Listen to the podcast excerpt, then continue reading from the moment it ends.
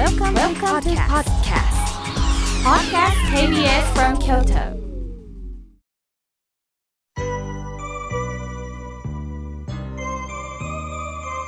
さあここからはたくさんのメッセージをいただきましたので順に紹介させていただきますまずはじめにマリーさんおはがきをいただきましたありがとうございます妙慶さん日も暮れて家に帰って早くご飯食べたいと思った時に顔見知りの女性に声をかけられてそしてもしかして話が長くなるかなと思ったら案の定ものすごく話が長くなってご自分の話ばかりをされました。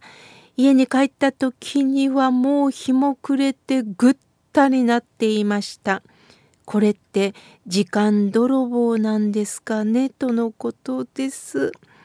まずマリさんがあの優しい人だから相手の方は話聞いてもらいたいと思ったんですよね。もう話を聞いてもらうことに夢中になったんでしょうね。でも今日の法話のテーマではありませんがもう自分の思いを固めてしまったんですよね。この方は。そしてとにかく全部吐き切らないともう自分の思いが気が済まないんですがその時のマリさんのしんどそうなお顔には気づけなかったんですね。やっぱり私自身も気をつけないといけないなと思うんですが会話っていうのは本当にキャッチボールなんですよね。短い言葉で投げかけて「本当ねそうだね」って言ったら「ありがとう」っそしてちょっともう一ついいって言ってみて、うん、そうだね。じゃあこれまたねと言ってくれた。ほんとまたね。ゆっくりね。というような言葉のキャッチボールができたらいいんですよね。この方ももったいないなと思います。どうしても話の長い人というイメージがついてしまうんですよね。ですから私自身も相手の表情を見ながらあのー、しんどそうだなと思った時にはここでもうやめようっていうね切り替えを持たないといけないんだなと感じました。マリさんの優しさです。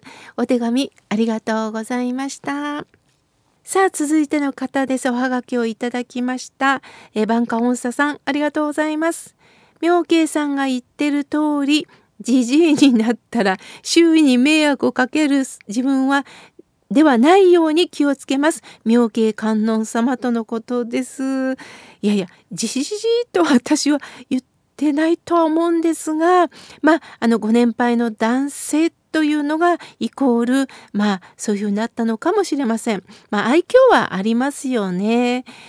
あの確かにねあの迷惑をかけてはいけないってよく年配の方はおっしゃるんですが迷惑はねかけるんだと思います。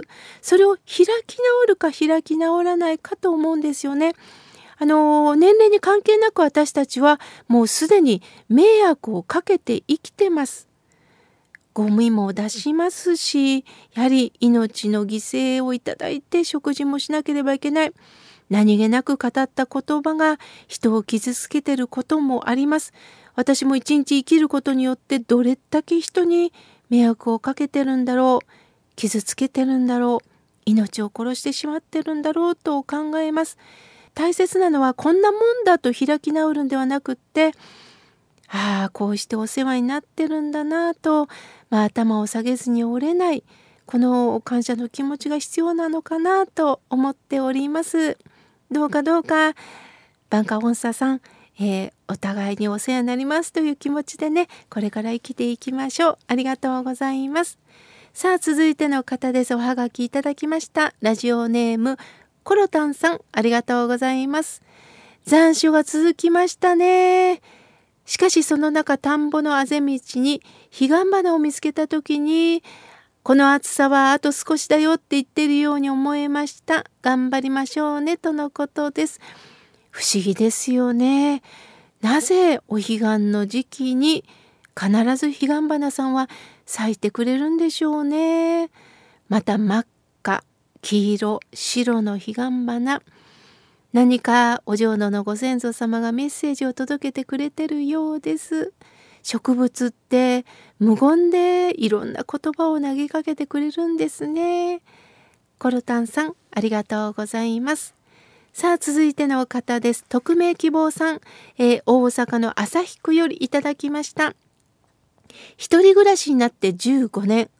最近は特に心が病んでるようです。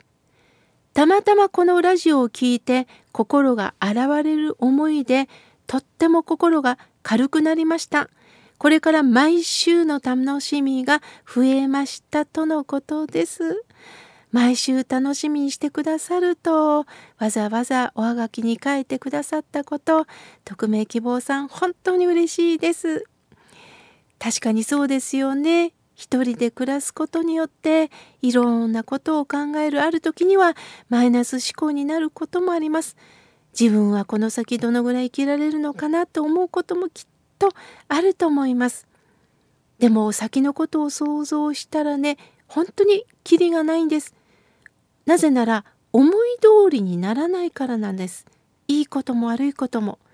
たまたま思い通りになることもありますけれども人間というのは植物と一緒です。自然の摂理の中で生きてます。太陽が昇ったら今日も生きてる。今日一日何しよっかな。そして太陽が沈んでお月様を見たら私はこの地球に支えてもらって生きてるんやないろんな自然が匿名希望さんにささやいてくださってます一人なようですけれども一人ぼっちではないということを忘れないでくださいねそしてどうぞラジオ毎週訪ねてください。ありがとうございます。さあ続いての方です。えー、安倍の区より徹池田さん。いつもありがとうございます。妙慶さん夏目漱石の我が輩は猫であるの最終回で主人公の猫が水中に沈んでいく場面で猫が南無阿弥陀仏南無阿弥陀仏ありがたい。ありがたいと言って死んでいく場面があります。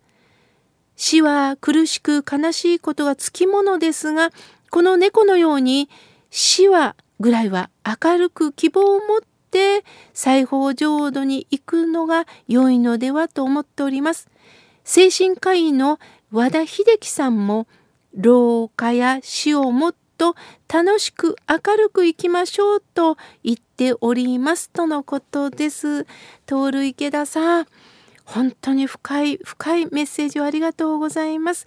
夏目漱石のあの有名な「我が輩は猫である」猫ちゃんもワンちゃんも私たちもいずれか死というのを迎えないといけないその時は嫌だ嫌だというより南無阿弥陀仏必ず阿弥陀さんに救い取っていただけるんだあとは安心お任せという気持ちで笑みを浮かべながらお浄土に帰らせていただくこれが本当の最終の美ということなのかもしれませんね。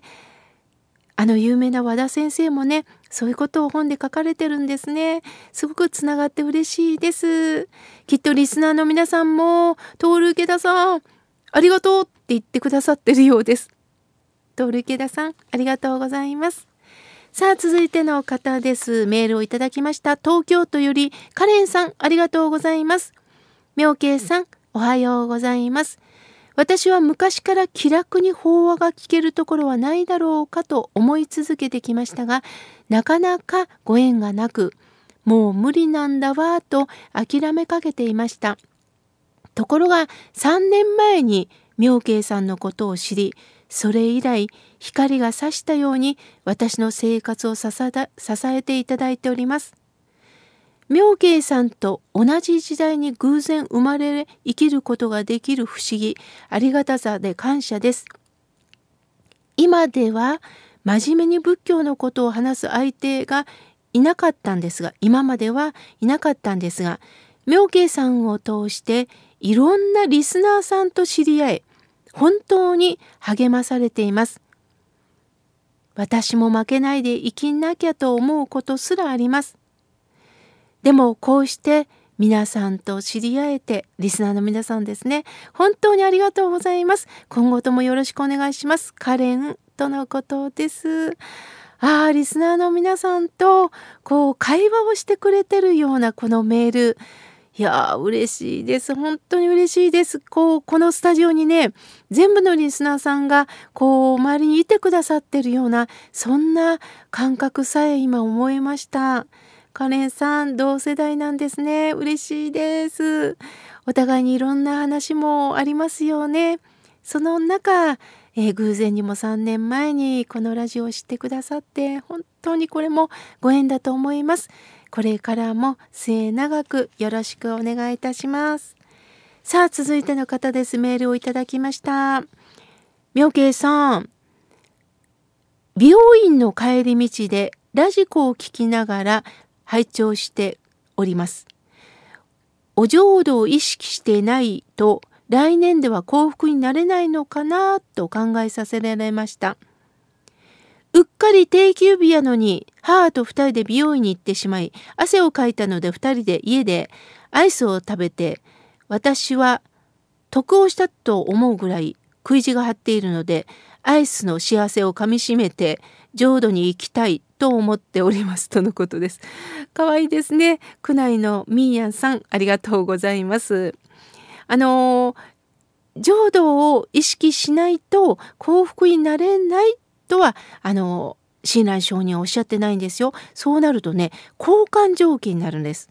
これをしないとこうしないよっていう交換条件は親鸞上人は一言もおっしゃっておりません。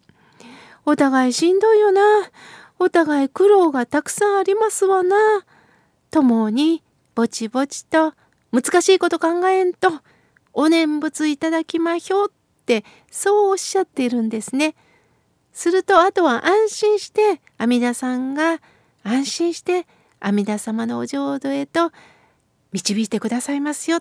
だからどうかどうか生きる中でお念仏申しましょうということをおっしゃっております。アイスクリームを食べながら生んだ仏もいいでしょう。泣きたい時にも生んだ仏もいいし、嬉しい時にも生んだ仏でいいでしょう。そういったお念仏を何度も何度もいただく人生であればと思っております。